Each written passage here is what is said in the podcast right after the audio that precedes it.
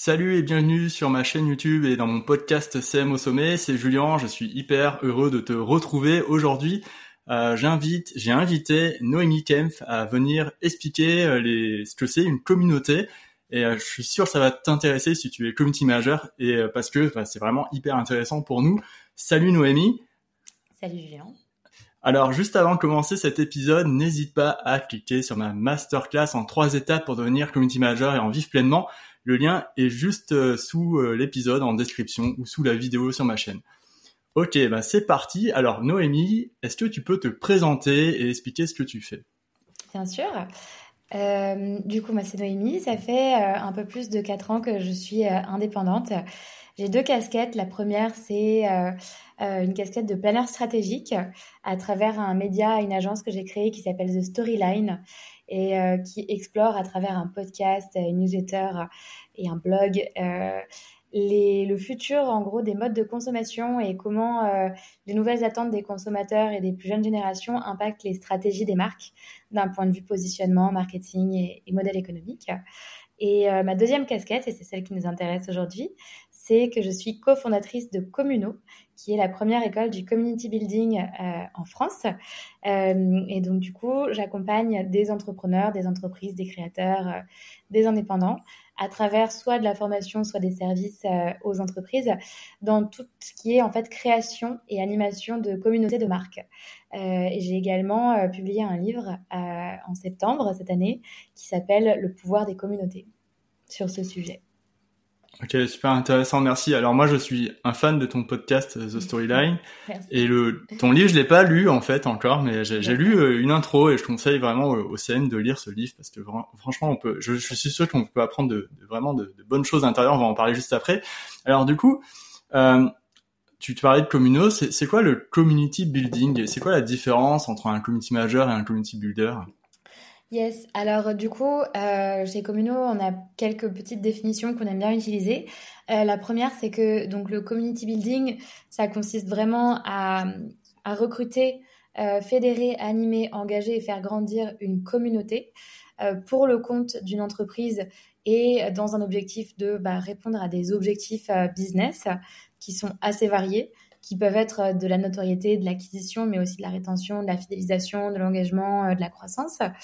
Euh, et on fait une différence, et c'est là que le métier de community builder et de community manager vont différer, et on pourra en parler un peu plus en détail si tu veux. On fait une différence entre les notions d'audience et de communauté. Pour nous, l'audience, c'est généralement euh, ce qu'on va trouver sur les réseaux sociaux. Donc, c'est des followers, c'est des gens qui vont interagir avec le community manager en général euh, et les messages que fait passer la marque de manière assez descendante sur ses différents comptes, sur ses pages Insta, TikTok, Facebook, etc. Et qui éventuellement vont euh, bah, cliquer, convertir, euh, avoir des conversations avec la marque, devenir des clients, mais euh, le tout dans une relation assez, assez unilatérale on va dire, entre la marque et, euh, le, membre, le follower, pardon, euh, donc le membre de l'audience. Et dans les communautés, euh, on définit plutôt ça comme des espaces qui sont généralement fermés, voire privés, au sein desquels les membres interagissent certes avec la marque et le community builder, mais aussi entre eux, pour créer de la valeur, pour collaborer, pour apprendre les uns des autres, pour trouver des opportunités euh, de nature euh, diverses et variées. Euh, l'idée étant que les interactions ne sont pas unilatérales et qu'elles sont complètement multilatérales. Et qu'il y a des conversations qui s'ouvrent pas uniquement entre une personne et la marque, mais entre toutes les personnes de la communauté. Parfois sans même que la marque intervienne ou le community builder intervienne. Ouais, c'est hyper intéressant. En fait, il y a vraiment des similitudes entre les, deux métiers. parce que c'est vrai que les, les, CM, ils ont quand même cette notion de, d'engagement de communauté. Ça veut être aussi un objectif sur les réseaux sociaux. Mm. Et parfois, les communautés sont assez euh, importantes et mm, on retrouve un peu ce que tu dis sur euh, sur la partie réseau social. Mais alors, à quel moment, à quel moment euh, on peut se dire, ok, j'ai une communauté et ok, il faudrait que je mette ma communauté Instagram sur un, un réseau plus où on se retrouvera plus en, en confidentialité ou en confiance en tout cas c'est quoi le point de, de, de déclic ou quoi? Je ne sais pas s'il y a un point de déclic particulier euh, qui, euh, qui caractérise, qui caractérise pardon, le lancement de toutes les communautés. En revanche, je pense qu'il y a deux questions à se poser. La première, c'est est-ce que j'ai un, un incentive business ou stratégique? En tout cas, j'ai un intérêt, moi, entreprise, à lancer une communauté et peut-être parce que j'ai des logiques de co-création de produits où euh, je veux intégrer euh, mes clients dans euh, la réflexion autour de ma roadmap, ou bien bah, j'aimerais générer plus de user-generated content, et donc du coup pour ça, il faut que j'engage encore plus ma base d'audience, etc. Ça peut être des objectifs très variés, et on pourrait y revenir après si tu veux. donc ça, c'est la première question. Est-ce qu'il y a vraiment un besoin du côté de la marque que la communauté pourrait venir euh, prendre, en, prendre en charge, entre guillemets, euh, que d'autres stratégies ne peuvent pas le faire aussi efficacement. Voilà, y a-t-il une pertinence pour euh, la stratégie communautaire? Et deuxième, deuxième question à se poser, c'est est-ce qu'il y a un besoin du côté de l'audience d'être transformé en communauté? Est-ce que les gens sont preneurs d'interaction, d'échange? Est-ce qu'ils sont en demande? Est-ce qu'il y a une traction qu'on peut sentir d'une envie de se retrouver, de se fédérer et de faire communauté au-delà de, d'être des, followers un peu peut-être moins euh, euh, dans l'échange et les interactions. Ouais, c'est super intéressant ce que tu dis au niveau de, de l'échange déjà autour de la roadmap euh, d'une entreprise, enfin la feuille de route et même de l'UGC. L'UGC euh, pour les pour les CM, c'est parfois pas évident à, à récolter. Euh, L'UGC souvent, ben maintenant c'est plus en, enfin c'est payant. Enfin voilà, c'est clair, c'est clairement des créateurs qui, qui font ça. Et euh, récolter du de l'UGC euh, gratuit, euh, c'est de plus en plus complexe ou c'est c'est voire même impossible. Et c'est vrai que la communauté c'est vraiment intéressant pour ce pour ça. Mm. Et ensuite, comme tu dis, est-ce qu'il y a un besoin, une demande? Alors, comment tu sais qu'il y a un besoin, une demande? Ça veut dire qu'il y a des feedbacks d'utilisateurs qui en parlent en DM, ils en parlent souvent dans les commentaires ou? Euh, Ça peut arriver comme ça. Euh, je pense que du coup, euh, y, a, y a, parfois tu peux sentir une traction et la marque fait des petites expérimentations, genre tu vois, à travers des formats comme des lives. Typiquement, si tu vois que les gens sont hyper chauds et parlent entre eux pendant les lives, les choses comme ça, tu te dis, ouais, ok, il y a peut-être un petit truc dans les commentaires s'ils commencent à parler entre eux carrément. Euh, il y a des comptes euh, Instagram qui se, qui se, qui se pensent comme, euh, comme étant des comptes un peu conversationnels. Je pense à, par exemple, je sais pas, un compte que j'aime bien, que je trouve rigolo, c'est la trentaine TMTC. Je sais pas si tu connais. C'est un compte Insta, en gros, de, de mèmes et de blagues sur les dures, la dure réalité des trentenaires et, euh, et c'est hyper rigolo. Et, euh, et en fait, euh, la nana qui est derrière ça, elle, elle crée des petits rituels, des routines. Et donc, tous les lundis, elle pose une question en mode genre, je sais pas, aujourd'hui, j'ai envie de me plaindre d'eux. Et en fait, les, les followers répondent. Genre, je sais pas, de mes voisins qui cassent les couilles parce que leur enfant pleure, ou bien euh, de cette personne qui prend ses appels dans un wagon de la SNCF. Et, et en fait, donc elle, elle, elle, publie les réponses, elle les commente et tout, et les, les membres, les followers re-répondent en story euh, euh, aux trucs les uns avec les autres. Enfin, donc tu sens que voilà, ils se parlent pas en direct, mais ils répondent aux messages des autres. Et là, tu as un, sujet d'interaction et, une traction euh, qui est clairement avérée. Et ensuite, il y a d'autres formats au-delà des réseaux sociaux, je pense, qui sont intéressants pour tester l'appétence d'une commune et notamment le format newsletter. Si tu vois que les gens répondent à ta news, en fait, c'est que c'est que a priori ils ont envie d'aller au-delà de ce que tu leur partages de manière de manière écrite. Ou bien il y a bien évidemment les événements euh, qui sont une bonne manière de tester euh, l'engagement et l'appétence des gens. Euh, style, aussi les, challenges et des choses comme ça sur cinq jours. bon, voilà. Ouais. Mais d'accord, c'est super intéressant ce que tu dis. En tout cas, que, que, les gens qui répondent aux newsletters, aussi ouais bah, les commentaires et puis cette personne dont, tu parlais juste avant là qui a ce compte Instagram en fait, qui euh, utilisent euh, carrément des, techniques, on va dire, de d'animation communautaire euh, que tu peux retrouver ensuite dans des groupes fermés, mais elle l'utilise sur Instagram et ça marche très bien. Donc, ouais. Et après, la passerelle, elle est. la passerelle est. Oui, oui, c'est assez fin. De mm. toute façon, je pense que ce sera peut-être une de tes questions après, mais avant d'exister sur un groupe privé, très souvent, une communauté, elle, elle va naître, entre guillemets, sur les réseaux sociaux parce que bah, les gens, il faut bien aller les chercher quelque part. Exactement. Et, du coup, là, on en revient à la problématique globale des entreprises en termes de stratégie marketing. C'est que pour consolider une audience, que ce soit sur, des, sur un blog, sur un podcast, sur une news, il faut d'abord aller chercher les gens là où ils sont. Et généralement, là où ils sont, c'est plutôt sur les réseaux sociaux. Mmh. oui, ça c'est clair. Indispensable aujourd'hui. Ok, c'est super, super bien déjà tout ce qu'on dit euh, maintenant. Alors là, je, voudrais rebondir sur. Euh, il y, a, y, a, deux questions que j'aimerais poser, elles sont vraiment différentes, mais euh, je vais partir sur sur sur, sur rebondir sur, sur ce qu'on a dit. C'est quoi les, les techniques d'engagement communautaire? Est-ce que tu peux en citer quelques-unes, tu vois? Les techniques d'un agent communautaire? D'engagement, pardon. J'ai pas articulé. Euh, les techniques d'engagement communautaire. Euh, bah ça, je suis pas sûre que je vais t'apprendre euh, grand chose entre le community management et le community building. L'enjeu de l'engagement et de l'animation est assez similaire. Je pense que dans une communauté, la bonne pratique numéro un, c'est d'essayer de créer de la récurrence, donc de donner des rendez-vous, quel que soit le format. Bah ça c'est un énorme conseil de ouf en vrai.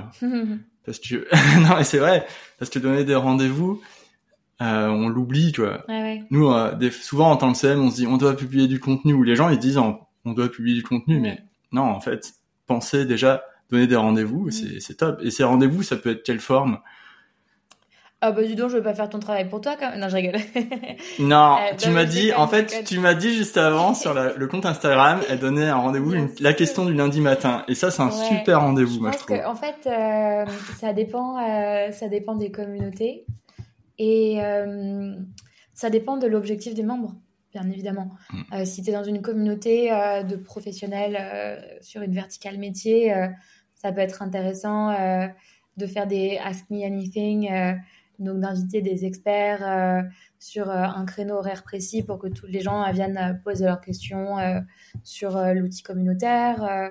si tu es sur une communauté un peu plus lifestyle, ça peut être des partages de, de, conseils ou de tips. C'est genre, je sais pas, hmm. c'est un truc de, de, de, gens qui aiment la, la, je sais pas, la bonne bouffe. C'est lundi recette. en fait, tout est, tout est envisageable. Ça dépend. Il faut, il faut faire ce travail de compréhension des, des drivers de ses membres pour pouvoir adapter euh, en conséquence euh, bah, sa stratégie d'animation. Ouais, très bien. Euh, ouais, moi j'avais vu aussi qu'il y a le format FAQ, la foire aux questions, ça marchait bien mm. en live ou quoi. C'est vrai qu'il faut, comme tu dis, comprendre.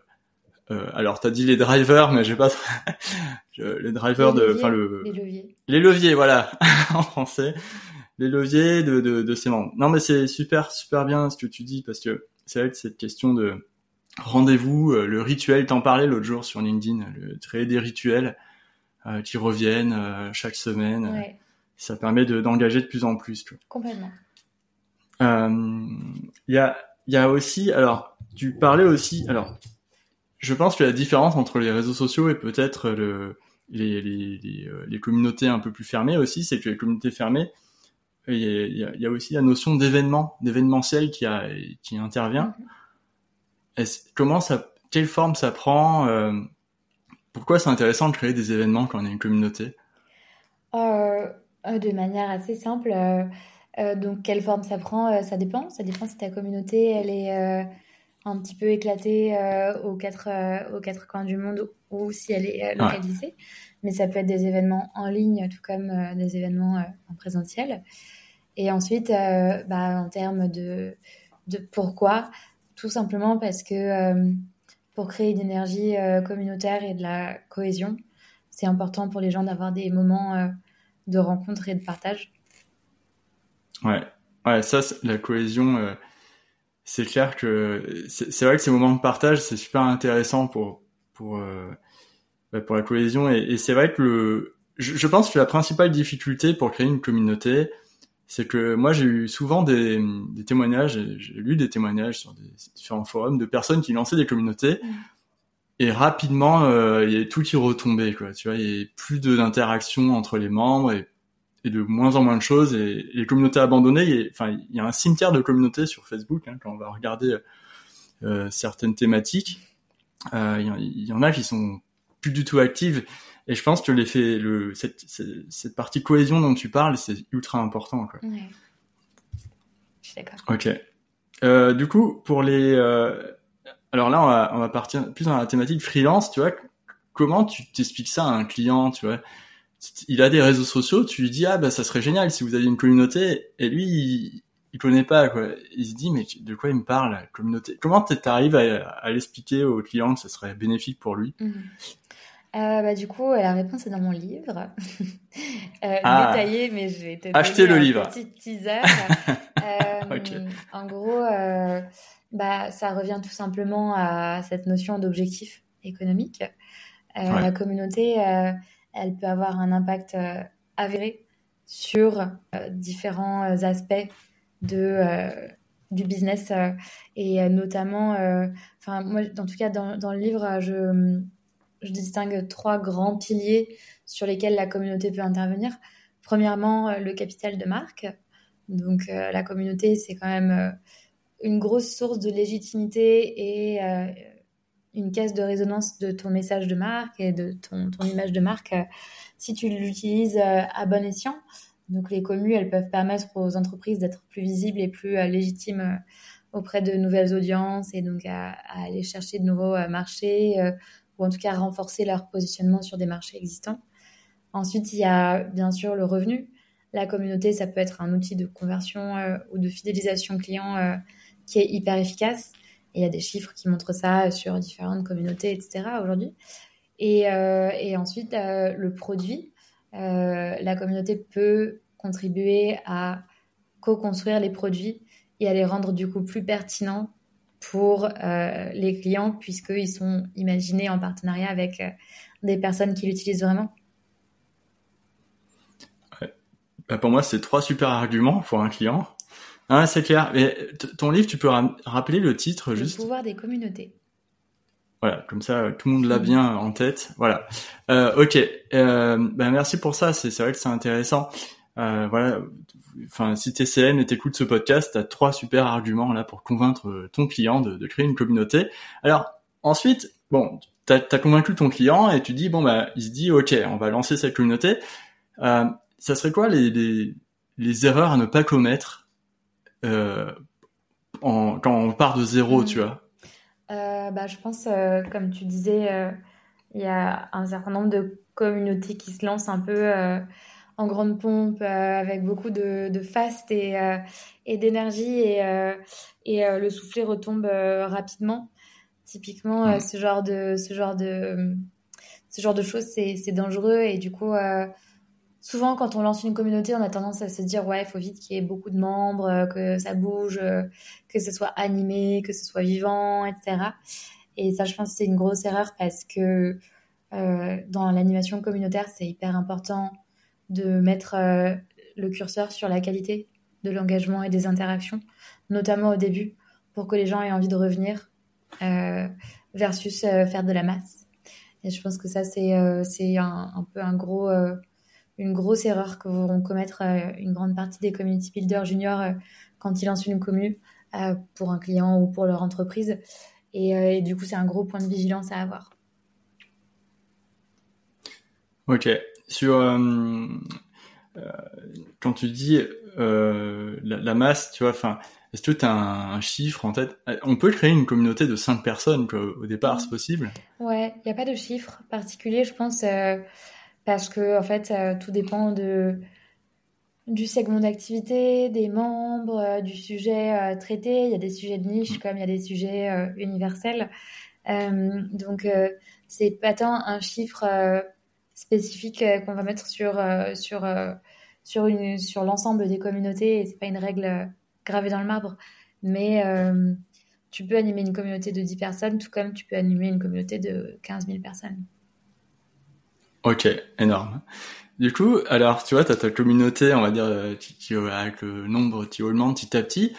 Est-ce que, alors, comment on fait pour inviter, tu vois, ces, ces followers des réseaux sociaux, genre LinkedIn, Insta, peut-être même en newsletter mmh. ou quoi. Comment elle fait pour les inviter dans une communauté sans euh, paraître euh, brusque ou quoi ou... Comment ça se passe, tu vois? Euh... Bah, je suis pas sûre que tu risque de paraître brusque parce que tu offres l'entrée dans un club euh, ou dans un espace un peu privilégié, intime. Donc généralement, c'est quelque chose d'assez positif. Je pense qu'il y a une question de comment tu tournes le message et ensuite euh, comment tu pitches la communauté euh, comme étant un truc qui sert les intérêts des personnes qui vont la rejoindre plutôt que comme étant un truc qui sert tes intérêts toi d'entreprise. Ok, énorme. Ok, ouais, c'est une bonne une bonne manière d'inviter euh, ses followers. Euh, alors, tu, parlais tout à l'heure du, rôle de community builder. C'est quoi son, rôle au, quotidien? Qu'est-ce qu'il fait dans, la communauté? Euh, bah, Du coup, y a, ça dépend des étapes euh, de vie de la communauté, mais euh, il y a toute cette partie création de la stratégie et de la roadmap communautaire. Et donc, ça va vraiment être bah, définir les objectifs, à quoi sert la communauté, quelles sont les métriques de succès qu'on va mesurer au fur et à mesure, choisir les outils, sur quels outils ou quel outil on héberge la communauté, comment on l'anime, quel type de contenu on crée,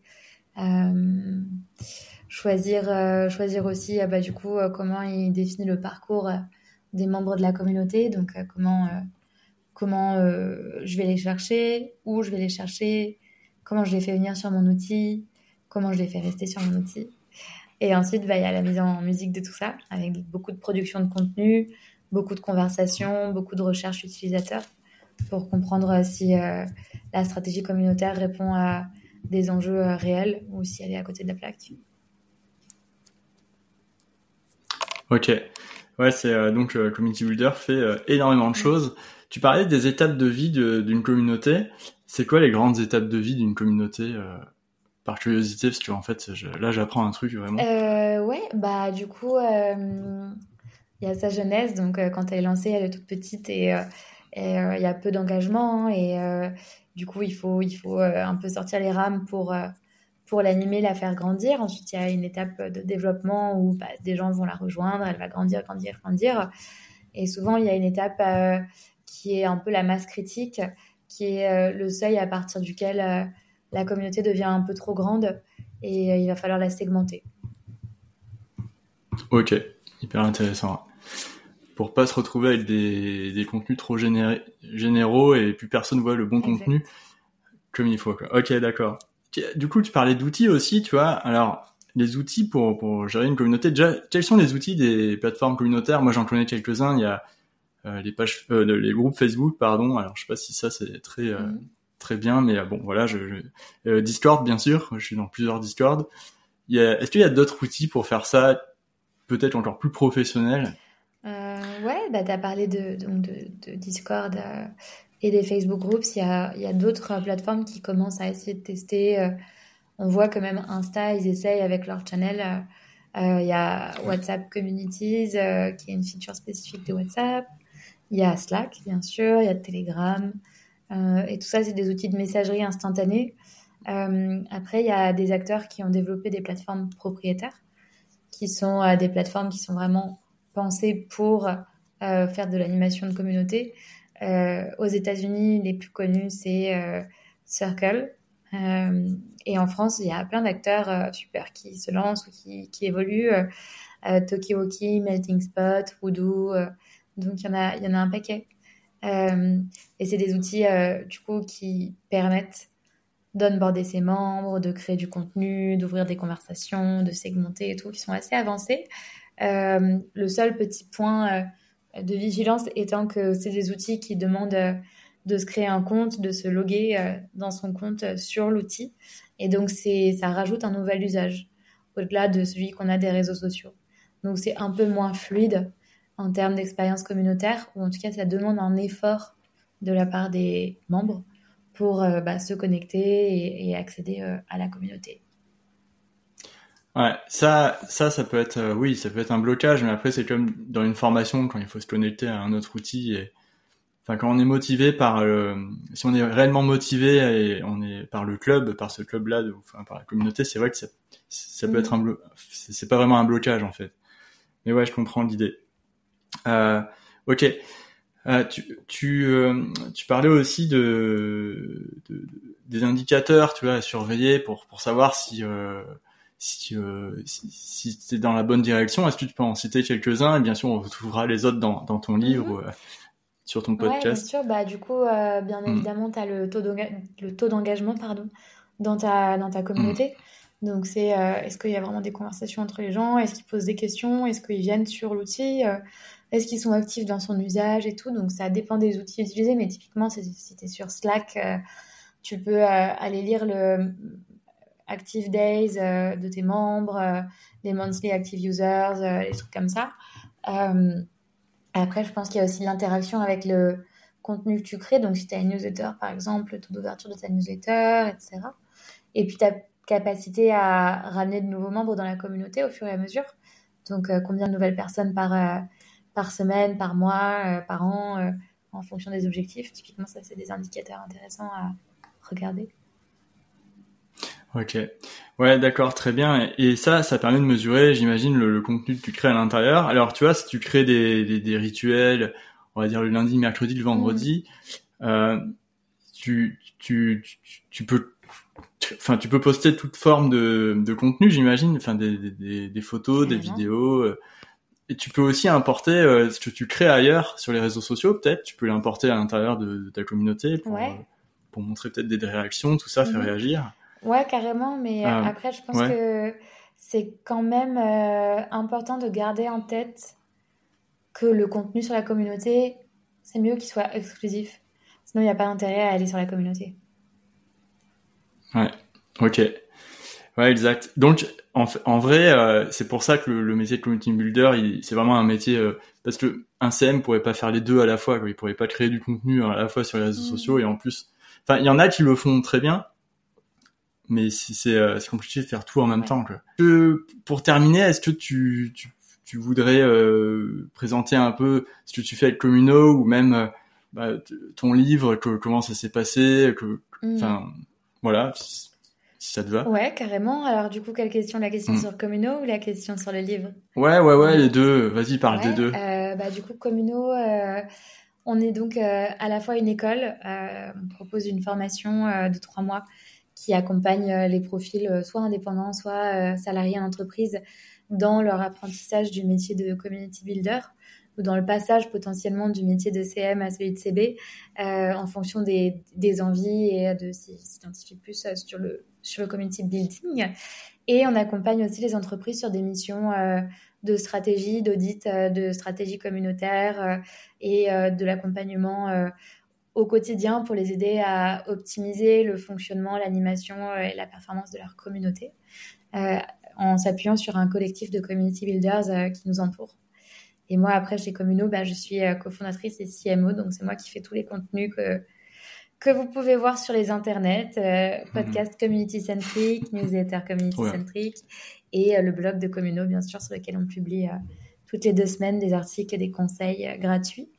Mmh. Et après, sur le livre, eh ben, le livre s'appelle Le pouvoir des communautés. Je l'ai écrit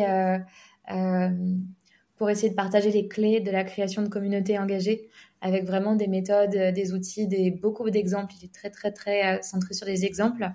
Euh, mais il porte aussi un message un peu plus large qui est que euh, je suis assez intimement convaincue que les communautés, c'est le futur des entreprises parce qu'aujourd'hui, le marketing, euh, sur certains aspects, touche ses limites, notamment sur tout ce qui est acquisition sponsorisée, payante. Euh, les coûts sont de plus en plus élevés, les marques ont de plus en plus de mal à s'y retrouver, les, les, consommateurs ont de plus en plus de filtres anti-bullshit, on peut plus trop mentir et, mmh. euh, et, vendre de la merde en réalité, euh, ce qui est plutôt bien. Hein. Mmh. mais je pense que les communautés permettent de répondre à ce nouvel enjeu et au-delà de ça, elles forcent un peu les entreprises à devenir un peu plus vertueuses et à questionner leur raison d'être, leurs valeurs, leur finalité, puisque quand on quand on intègre des humains dans sa stratégie, forcément, on est un peu obligé euh, de, de, questionner la valeur qu'on leur apporte.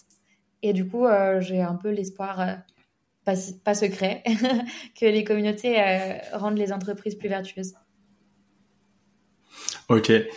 Juste, il y a un point qui, il y a, il y a j'ai plein de questions qui me sont venues quand tu, tu parlais. Mais je, juste, il y a un truc, bon, c'est super intéressant. Merci pour ta présentation de, de ce que tu fais. Tu vois, je, il y a, moi, tu vois, j'accompagne des, des, des, grandes entreprises aussi euh, sur la partie social media.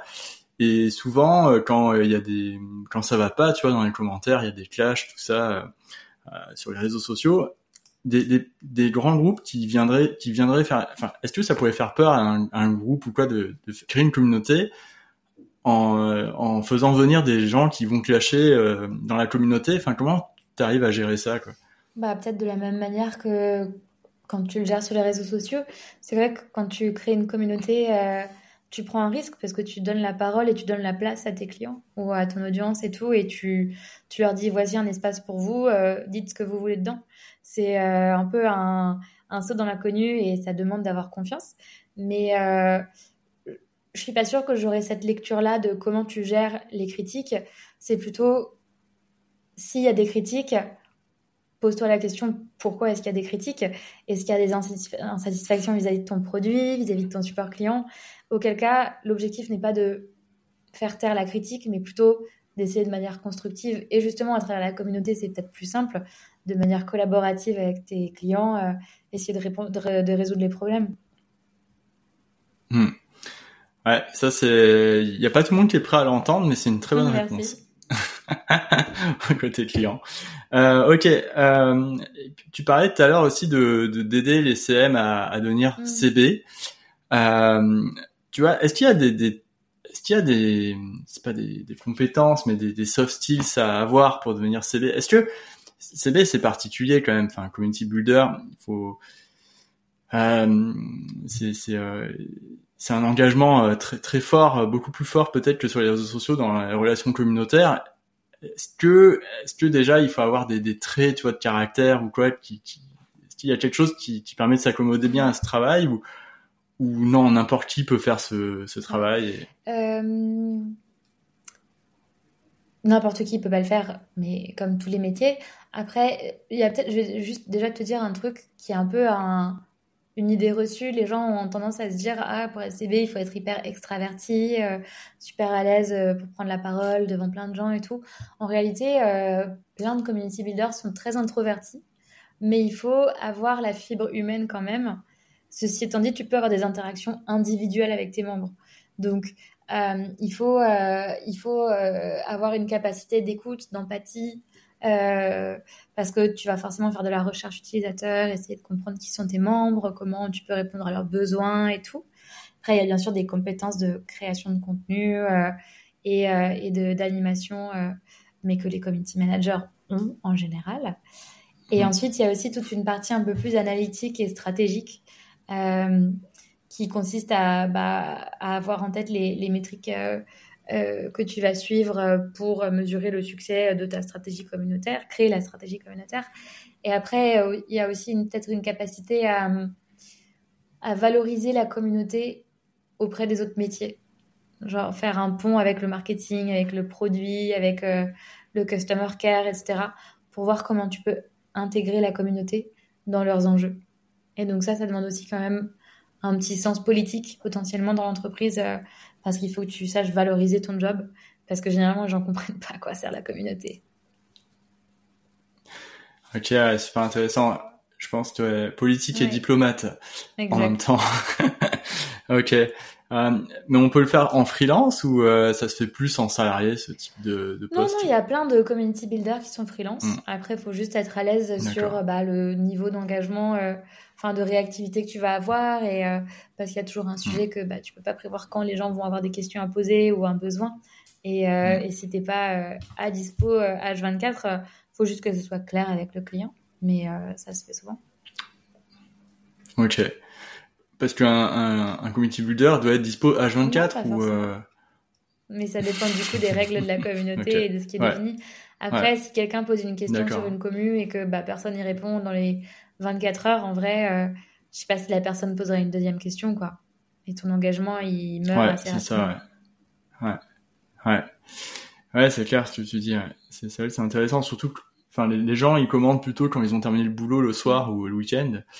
Donc c'est vrai qu'il faut être, c'est un, un, métier où il faut être assez disponible, bah, comme quand t'es CM, en fait. Pareil. Mais comme tu par, comme tu le disais si bien, quand tu mets des règles, qui sont clairs, ben là euh, peut-être que il peut y avoir des exceptions. Ouais. Ok, je reposais une question euh, que entre 8h et 17h du lundi au vendredi. ouais, je suis sûr que ça passe. Comme un customer service. Ok. Bon bah écoute, euh, merci Noémie, super intéressant. Beaucoup aimé cet échange.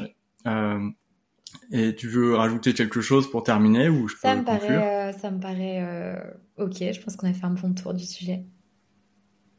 Très bien. ouais. Ben, merci à tous en tout cas d'avoir écouté cet épisode avec Noémie. Euh, je suis très content d'avoir discuté de, de- des aspects, enfin, de comment développer une communauté, très intéressant.